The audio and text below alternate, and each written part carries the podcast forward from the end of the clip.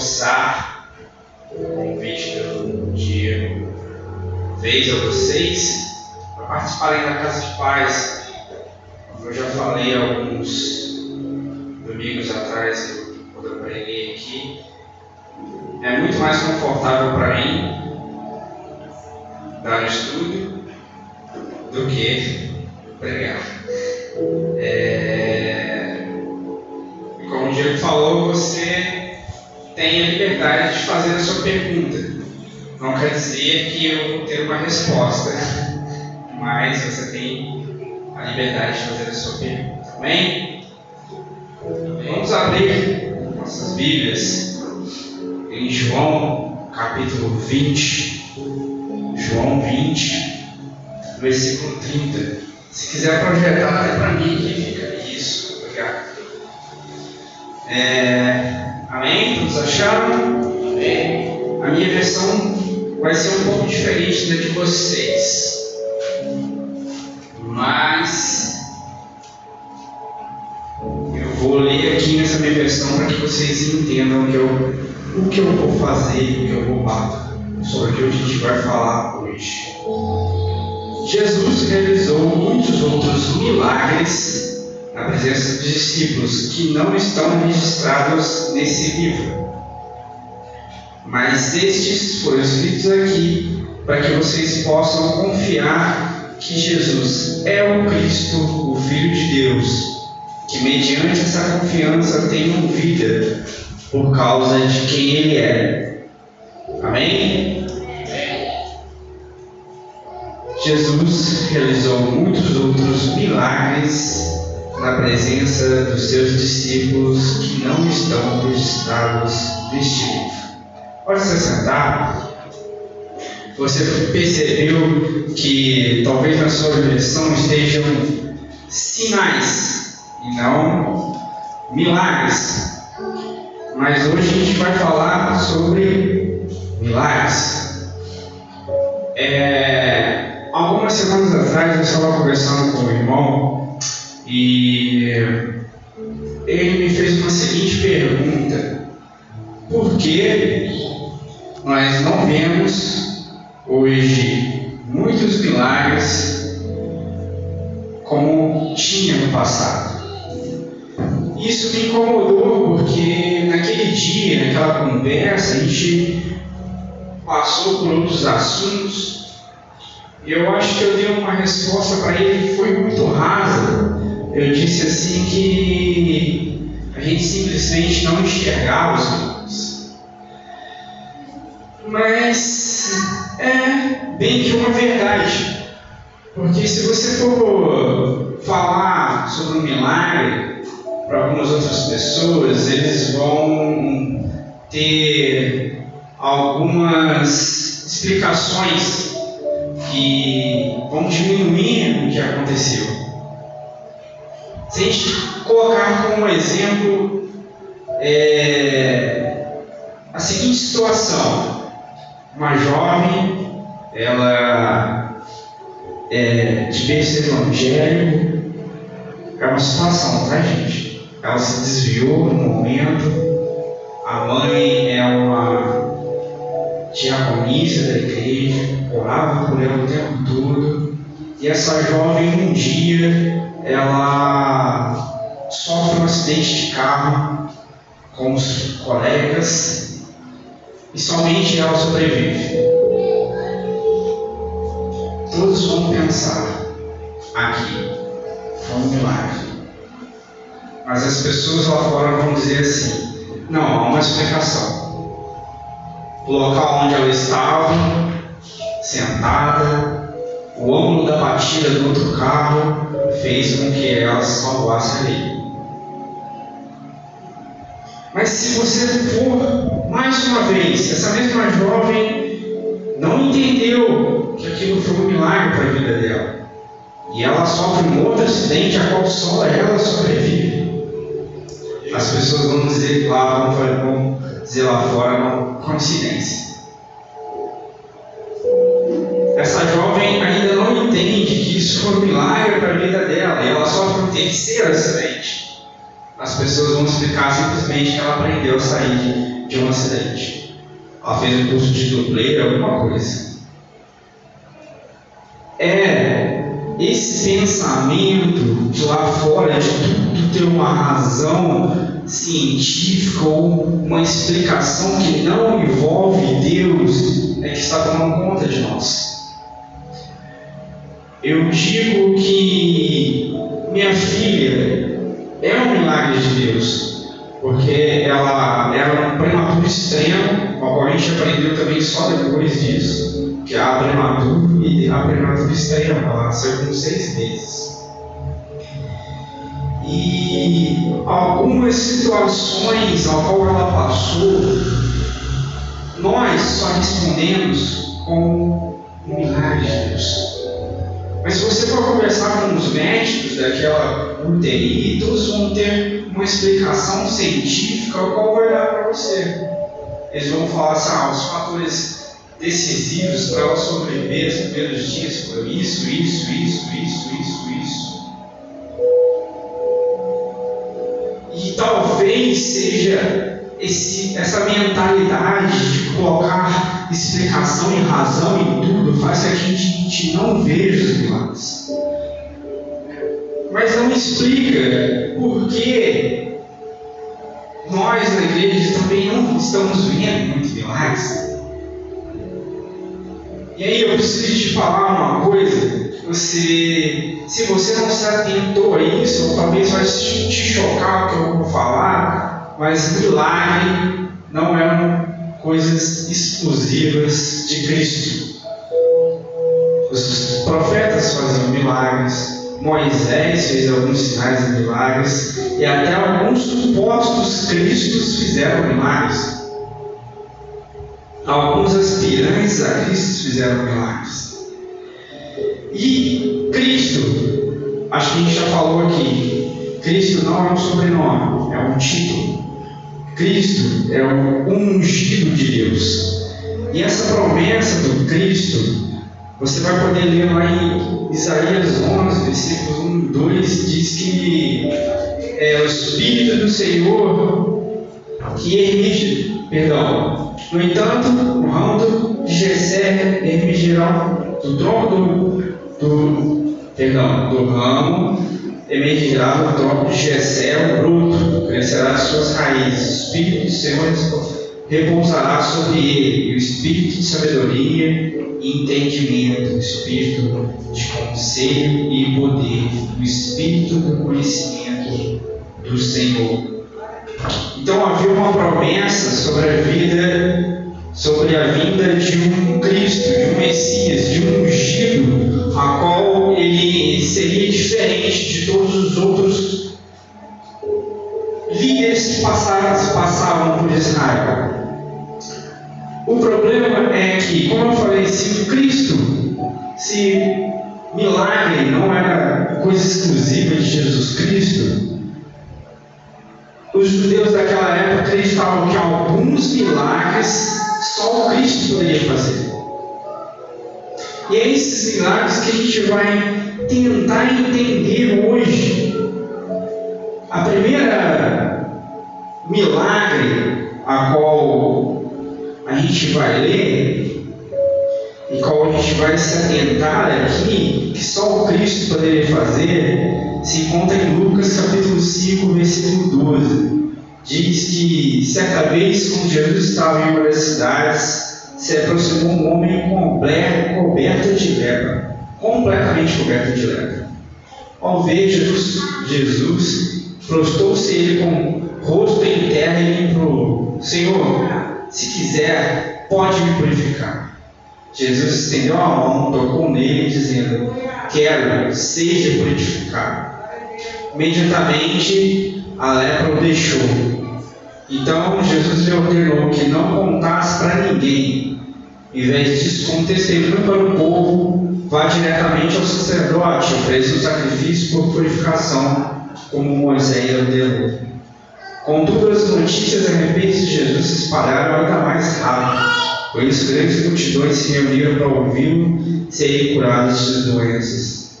Entretanto, seu costume se retirar para lugares remotos, a fim de orar. Por que, que a cura do leproso é um milagre que só o Cristo poderia fazer? Primeiro porque só Naamã, o sírio, em toda a história de Israel havia sido curado de lepra. Então, é, os judeus, os escribas, os fariseus daquela época esperavam que só Cristo poderia curar ou purificar alguém. Por isso que a gente leu aqui purificar limpar. Só Cristo poderia fazer a cura de um leproso. E a gente vê que nessa passagem ele estava completamente coberto pela lepra. E o leproso era considerado um morto-vivo. Ele era um cadáver ambulante. As pessoas tinham como o leproso como um, um, um excluído da sociedade. Para ele poder entrar num vilarejo, teria que sacudir um, um sino e dizer leproso, leproso, para entrar naquele lugar. Então, quando Jesus cura o leproso, e ele esse leproso vai até o sacerdote, as pessoas se perguntam: quem te curou? Jesus de Nazaré. Todos já saberiam: ah, então esse cara é um é o Cristo. Que só o Cristo poderia ser, poder, te curar ali, que alguém te lembra, então vamos investigar. E começam a se investigar a Cristo, começa a ter todo o processo de investigação para que essas pessoas possam atentar quem é o Cristo. Mas, infelizmente, essas pessoas, os judeus daquela época, se cegam. Eles ainda não reconhecem Jesus como Cristo. Porque Jesus toma algumas atitudes diferentes, alguns. É, é, algumas coisas que ele deveria fazer, ou que as pessoas achavam que ele deveria fazer, começa a ser muito diferente. E os fariseus ainda começam a continuar pedindo de Cristo sinais. Deus. Cristo começa a enviar cada vez mais sinais para esses fariseus e esses escribas. A gente falou muito nessa casa de pais que as pessoas têm tanto conhecimento da letra, mas não tinham conhecimento do Espírito para discernir espiritualmente que aquele era Cristo. E foi um sinal claro qual Cristo deu para os fariseus. Eu, porém, o leproso, eu sou Cristo, eu sou o Filho de Deus, mas vocês não estão reconhecendo. Vocês ainda não me viram como Cristo. Mas eu acho que Cristo também nos deu uma informação hoje. As pessoas acreditavam que, to que tocar num cadáver se tornava impuro. Mas Cristo tocou no leproso, que é um morto-vivo, e ele purificou. O que, que ele estava enviando mensagem para a gente? Eu torno puro aquele que eu torno puro aquele que cura. Eu não consigo sujar, eu não consigo me tornar impuro, na verdade eu purifico. Mas como eu disse, Cristo continua a dar os seus sinais e maravilhas. E o próximo milagre messiânico, só o Cristo poderia fazer, é a cura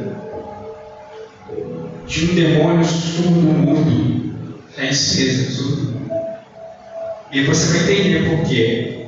Marcos capítulo 9, versículos do 20 ao 29.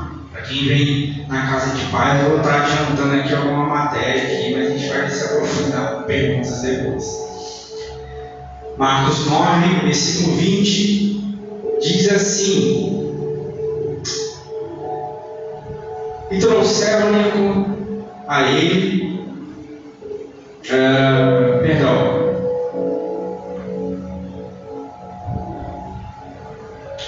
a partir do versículo 17 assim, E um da multidão respondendo, disse-lhe, mestre, trouxe-me o meu filho, que tem um espírito mudo. E este, quando quer, o apanha e o despedaça, ele espuma, arranja os dentes, vai definhando, e disse aos discípulos que expulsassem, mas não puderam. E ele respondeu e lhes disse, ó oh, geração incrédula, até quando estarei convosco? Até quando vos sofrerei ainda? Trazei. E trouxeram. Quando ele viu, logo o espírito se agitou com violência, caindo endemoniado por terra. Revolvia-se e espumando. E o pai perguntou.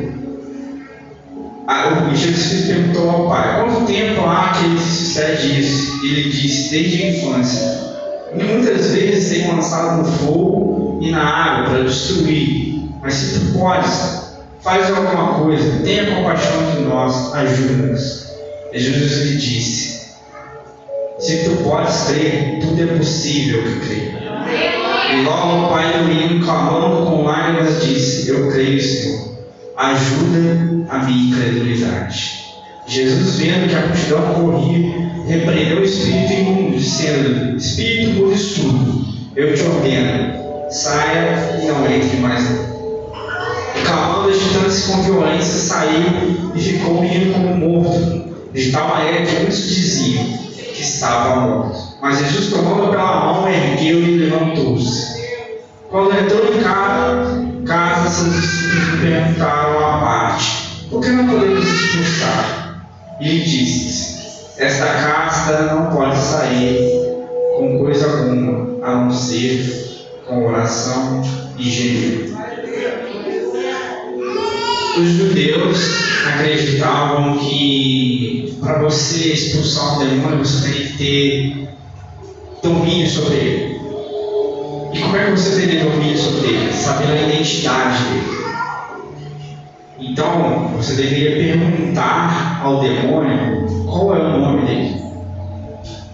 Isso eles tiraram de Gênesis. Gênesis capítulo 2, versículos 19 ao 20, você vai ver, ver que Deus leva Adão para nomear os animais. Quando Adão nomeia os animais, ele tem uma autoridade sobre os animais. Então os judeus creram nessa tradição morta de que para você expulsar um demônio você teria que saber o nome dele e ter autoridade sobre ele. Mas o espírito era surdo e mudo. Como é que o espírito ia falar o nome? Então eles criam que só Cristo poderia expulsar aquele demônio. E Jesus e expulsa o demônio o mundo. Mas os judeus continuam não acreditando. Os judeus continuam não acreditando. E nós, também, nos dias de hoje, continuamos não acreditando. E eu vejo que hoje a gente, nesse território, nessa área de, de expulsão, nessa área de, de domínio, a gente continua não acreditando que algumas coisas estão vindo para nossa vida para tentar destruir. A gente cada vez mais menos acredita que há espíritos e potestades demoníacas que querem destruir nossas vidas. A gente acredita no acaso, a gente acredita em qualquer coisa, a gente não acredita que as trevas querem acabar com a nossa vida. E eu acho engraçado que, que Jesus ele envia uma informação para a gente muito interessante. Marcos 9, 29 diz assim que esse, essa casta de demônios surda e muda só se espanta com jejum e oração. O que, Deus está falando para a gente? Não é você falar com o diabo para expulsar não. Você falar com Deus. Fala com Deus e resolve. Se pergunta para o diabo quem que ele é, não, só expulso em nome de Jesus Cristo. Aleluia. Fala com Deus. As coisas que você está passando e as dificuldades que você está passando, se você tem um discernimento espiritual que há espíritos malignos que estão atrapalhando a sua vida, fala com Deus. Eu repito sempre a mesma frase que eu ouvi de um pastor é, que foi um dos meus mestres, que é assim, fala com quem resolve. Deus resolve, Jesus resolve. Só que a gente tem que inventar fórmula mágica para as coisas que só Deus consegue resolver. Que só Deus pode resolver. Mas a gente quer tomar um caminho que é totalmente diferente do que Ele acredita para nós, do que Ele quer para nós. A gente não quer se separar, a gente não quer se consagrar, a gente não quer jejuar. Tudo dá trabalho. Tudo arruma uma desculpa. Tudo eu boto em empecilho. Não precisa jejuar três dias, não, irmão. Não precisa jejuar uma hora, não. Jejua e ora, se separa com tempo de qualidade. Você tem meia hora, é nessa meia hora que você vai orar, é nessa meia hora que você vai ler a palavra. Se você tem duas, amém. Se você tem 15 minutos, é 15 minutos. Se consagra, fala com Deus nesses 15 minutos. Às vezes a gente acha que é por tanto falar, ou a gente vive uma religiosidade morta, em que a gente fica 300 horas falando com Deus, mas não fala o que a gente realmente precisa falar.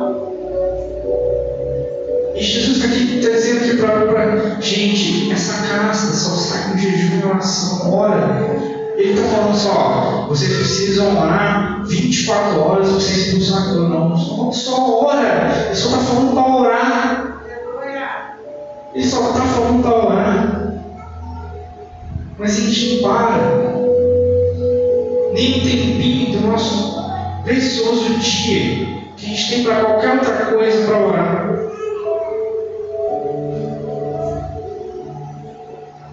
Nesses dias a, a Zoe ficou bem enjoadinha porque ela pegou uma virose e a minha esposa tinha que acordar uma hora da manhã para dar um remédio para ela uma hora da manhã.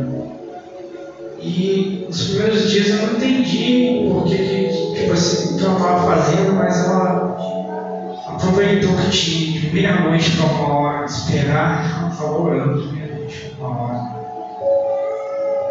Eu sei que cansa. Não falo para você fazer isso, mas foi um propósito dela com Deus. Não sei qual propósito Deus vai colocar na sua cabeça, na sua mente, o que você vai fazer, mas se, se separa. A igreja hoje precisa se separar, se consagrar mais. A gente tem deixado as coisas muito a Deus dará, está largando de mão. Vamos fazer isso não. A gente passou por, por um período muito difícil de pandemia, a qual a igreja nós ficamos impedidos de se encontrar. Tenho certeza que foi muito difícil para algumas pessoas. Eu tenho, eu, nessa minha caminhada, eu vi muitas pessoas que nem voltaram. Se você está aqui, se sinta um privilegiado. Sinta consagrado e separado a Deus. Sinta preciso na obra. Se sinta um varão e uma varoa separada por Deus. Alguma obra, alguma urgência que está por vir. Porque isso aconteceu por um ano, um ano e meio, com o qual a gente não conseguir se reunir direito, hoje a gente ainda está com algumas exceções Tira um pouquinho grave, só para. Alô, alô. Tá bom, vamos continuar assim. Se sinta parte de uma urgência a qual Deus está colocando. Eu fui com minha esposa essa semana que Deus está com urgência de alguma coisa. E esse um ano e meio talvez foi só um processo de, de treinamento. Porque a gente sabe que a Bíblia nos diz que vai haver perseguições. Será que quando vir perseguições a gente vai conseguir continuar espalhando o Evangelho, clamando pela palavra? Meu Deus. Porque hoje nós temos uma liberdade, graças a Deus por isso. Mas imagine se a gente tiver no futuro próximo restrições não sanitárias de saúde, mas restrições políticas. E aí, como é que a gente vai fazer? Como, como a gente vai enxergar nesse mundo milagres e maravilhas se tudo vai ser difícil para a gente? É hora de a gente cada vez mais se separar, igreja.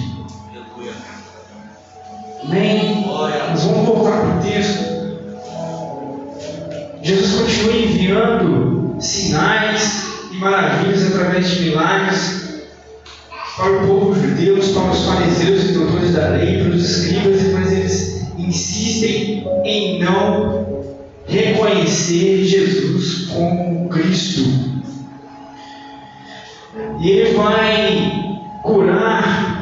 servo de nascença. Lá em João capítulo 9 diz que ele os discípulos passam por um servo de nascença e exclamam e perguntam: Rabi, quem pecou? Este ou seus pais para que nascesse cego? Engraçado, né? A gente não faria essa pergunta. Como um bebê pode pecar dentro da barriga?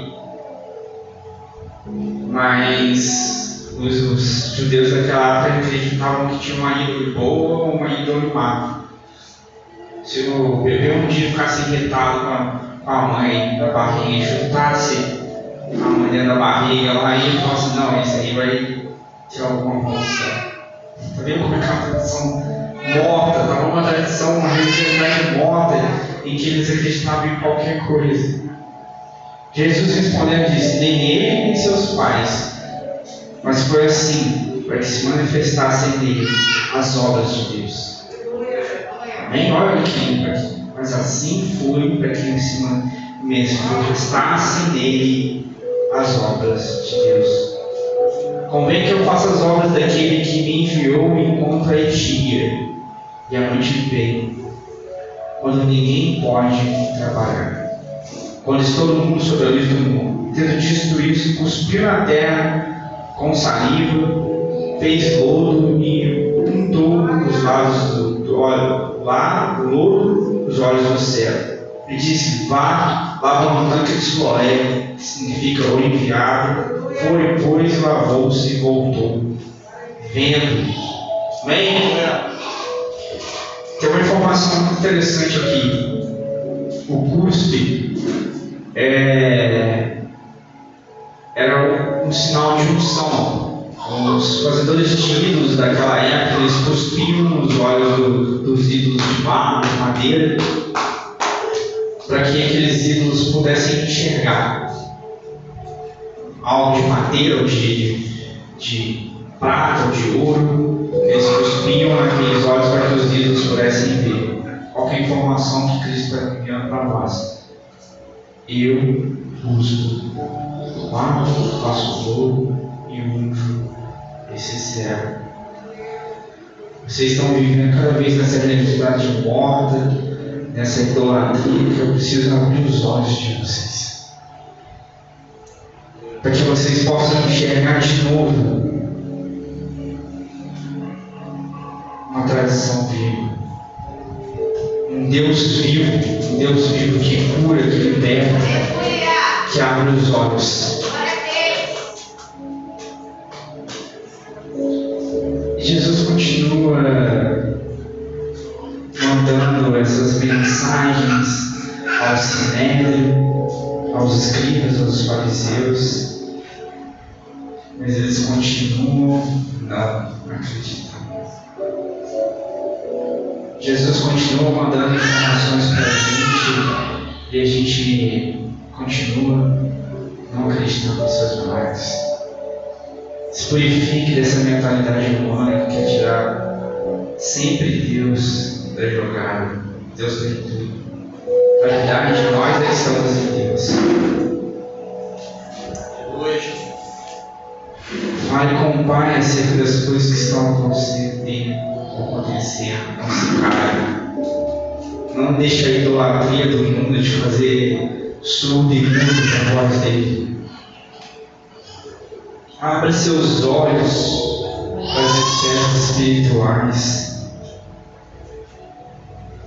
Saia dessa idolatria. Se a gente pudesse enxergar agora, se Cristo pudesse envolver agora essa igreja numa esfera de poder de energia, será que a gente conseguir de novo voltar para a realidade depois do que a gente enxergasse? Se a gente pudesse hoje clamar em oração para que a gente pudesse ver as coisas por trás desse véu que nos cega e ver as coisas realmente como elas são, será que você queria, ia querer voltar a enxergar só isso aqui está? E Deus quer fazer essa igreja enxergar as realidades espirituais para que a gente possa, podemos batalhar nessas regiões. Como Efésios diz, nossa luta não é contra a carne, contra, contra o sangue, é contra espíritos protestais nas trevas, nas realidades espirituais, nas regiões espirituais. Parece que a gente esqueceu de que há uma realidade imensa a qual a gente não consegue enxergar e a qual necessita que a igreja volte a enxergar. Mas a gente está cego, a gente está continuando a ter uma mentalidade de colocar razão em tudo, é, explicação para qualquer coisa, mas Deus não se explica, Deus se sente.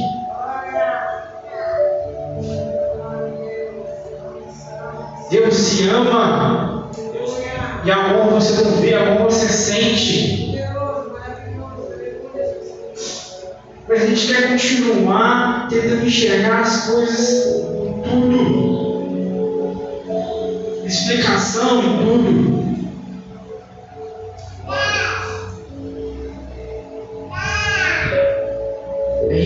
Continuar tendo a mesma mentalidade humana, cada vez mais está virando desumana, que a gente não enxerga por trás, talvez, de alguém que está sendo um empecilho para você, uma pessoa.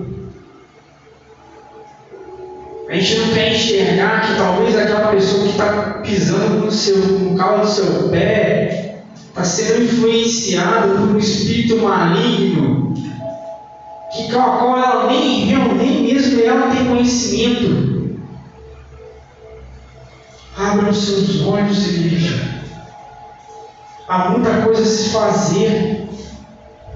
Nós estamos vendo famílias, estamos vendo jovens, estamos vendo pais, estamos vendo mães se prostituírem, se envolverem com droga, morrerem, se matarem, gente não está fazendo nada. E eu sou isso também. Hoje eu também, minha mãe passou por um amigo de infância mesmo, que é o Paulo, que sempre está se envolvido com droga. E a gente cumprimenta, a gente dá, e ele dá paz do Senhor para a gente às vezes. Mas eu também preciso enxergar nele, ou algo através dele, dele que está influenciando ele. E eu oro, e eu clamo, e eu peço. Mas talvez a gente está conseguindo se engessar tanto quanto os ídolos e não agir. E essa palavra dói em mim, porque talvez essa pessoa só saia dessa, desse cárcere, dessa prisão, quando ela vê um sinal de maravilha, um milagre na vida dela. Às vezes precisa que Deus faça um milagre nas nossas vidas para que a gente possa crer de verdade. Talvez a gente é um crente que todo dia senta na cadeira e ouve a palavra de Deus, mas a gente não teve Cristo só se revela a partir desse milagre. E eu caminho para um quarto milagre messiânico, o quarto milagre que só Cristo poderia fazer. João, capítulo 11, vai falar sobre a ressurreição de Lázaro. E como é um capítulo muito grande, eu só vou ler alguns versículos aqui, mas fala que Lázaro, amigo de Jesus, irmãos de Marta Maria, irmão de Marta e Maria, ele foi cometido de uma doença e essa informação chega a Cristo e ele ainda pretende ficar mais dois dias depois que ele recebeu essa informação. Ele chega a Betânia, Lázaro está quatro dias na sepultura, quatro dias morto. E é engraçado que a própria Marta diz assim, Jesus já cheira mal. Já não tem mais salvação.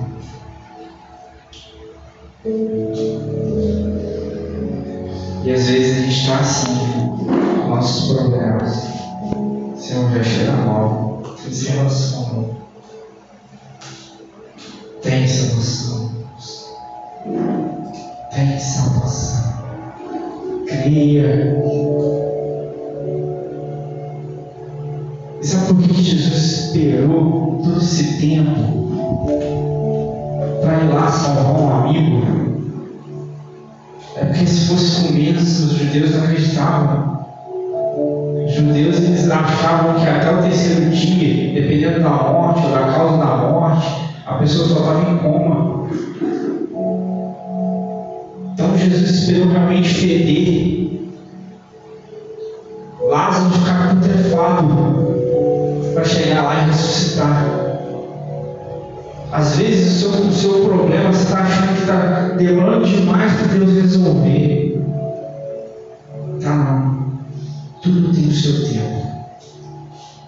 estava conversando em algumas casas de paz e algumas promessas de, de Deus ao povo de Israel demoram 400 anos para se cumprir.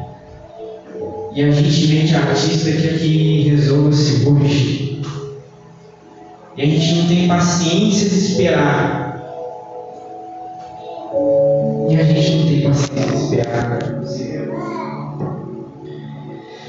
E Marta e Maria, elas questionaram Cristo. E elas perguntaram se você não tivesse, se você tivesse aqui, não morreria. E Cristo já sabia de todas as coisas. No versículo 37 vai dizer que até a multidão que, que estava ali no, no velório que durava dias dos judeus, porque tanto casamento durava alguns dias, como os velórios lá duravam dias também. E essa multidão que estava ali em volta de Maria começou a, a questionar Jesus, dizendo que ele não abriu os olhos do céu, será que ele não poderia deixar Lázaro não morrer? E às vezes a gente está questionando Jesus Cristo quer é uma explicação. E a gente sempre pensa, não, Jesus não fez isso por causa disso, disso, disso, disso, disso. É não, tudo tem seu tempo, tudo tem a sua hora.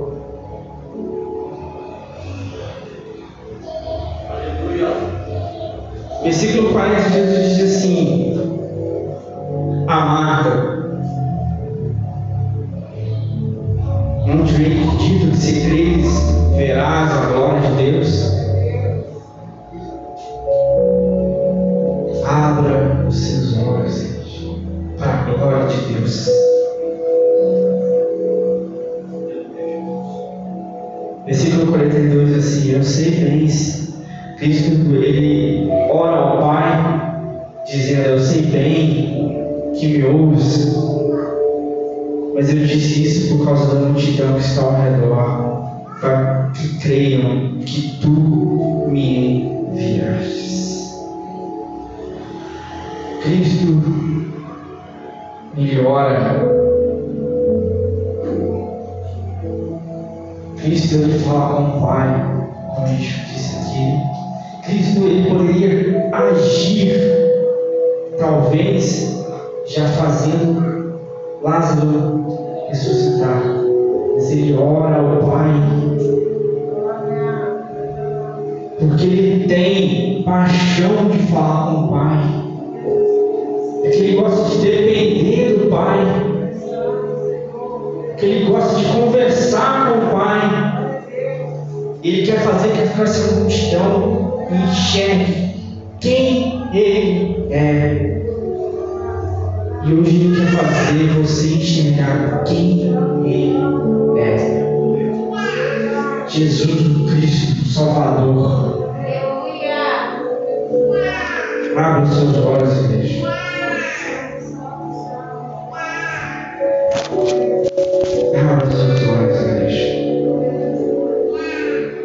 tendo dito isso, clamou em grande voz: Lázaro, venha para fora.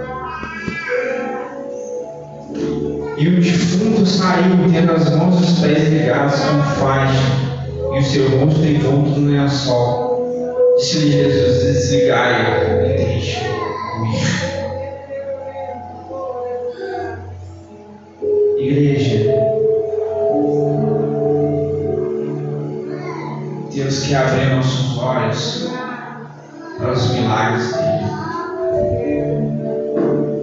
Mas Ele quer que esses milagres sejam um sinal para que a multidão, como eu falei, creiam quem Ele é,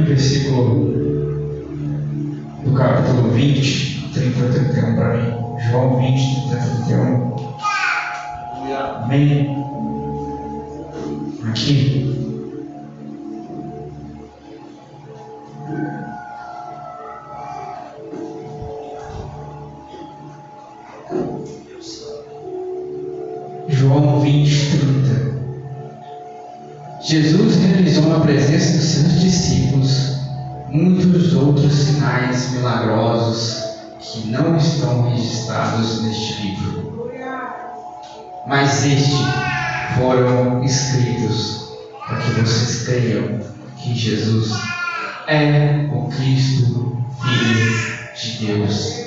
E crendo, tenham vida em seu nome. Volta no 30 de novo. Jesus realizou na presença de quem? Seus discípulos. Igreja, vamos parar de agir como multidão. Jesus quer discípulos. Jesus quer pessoas que se comprometam. Jesus quer pessoas que se separem para Ele. Que façam a sua missão. E esses discípulos vão ver muitos outros sinais milagrosos.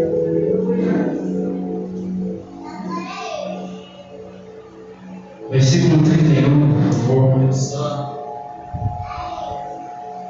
Mas esses foram escritos aqui, para que vocês creiam que Ele é o Cristo, Filho de Deus.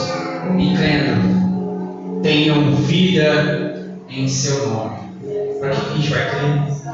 Para ter vida no nome dele. Respondo a pergunta inicial. Como nós, igreja, vamos cada vez mais, mais ver milagres e maravilhas. Quando vivemos como igreja, discípula, mostrando a multidão que é Cristo, o Salvador de todo. Quando a gente parar de nós, discípulos que já conhecemos a Ele, pedirmos milagres para nós mesmos, deixarmos de ser egoísta. Porque Jesus já está dando vida nele mesmo, mas a multidão não reconhece a Ele. Então, como a gente vai ver mais milagre? Apontando Ele para as outras pessoas. Milagre para a igreja é no contexto de missão, milagre para a igreja é no contexto da que igreja que se separa, que realiza sinais e maravilhas, que busca os dons espirituais. A gente comentou muito nessa casa de paz de quarta-feira que nós devemos buscar os dons espirituais.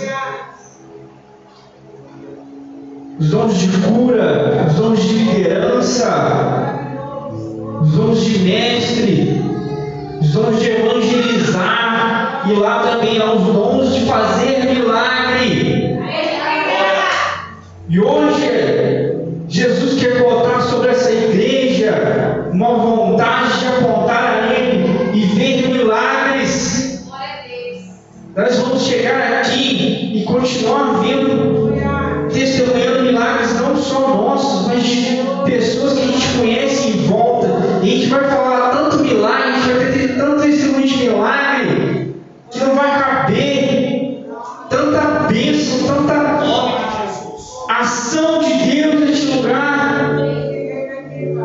Queria convidar minha esposa a, a estar aqui na frente para cantar para a gente. E para a gente fazer desse louvor dela a qual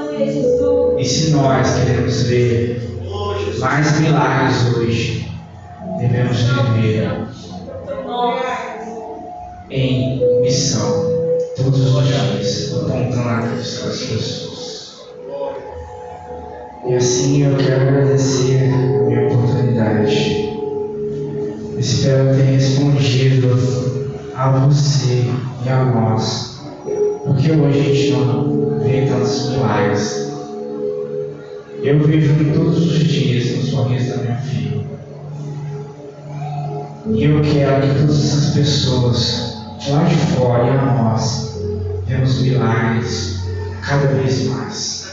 Todos os dias. as precisa a gente se livrar das coisas que nos amarram, das coisas que nos prendem. A gente precisa se separar, a gente precisa voltar a enxergar a gente precisa clamar e orar a Deus. A orar aquele que resolve. Para que ele venha se mover em nosso meio.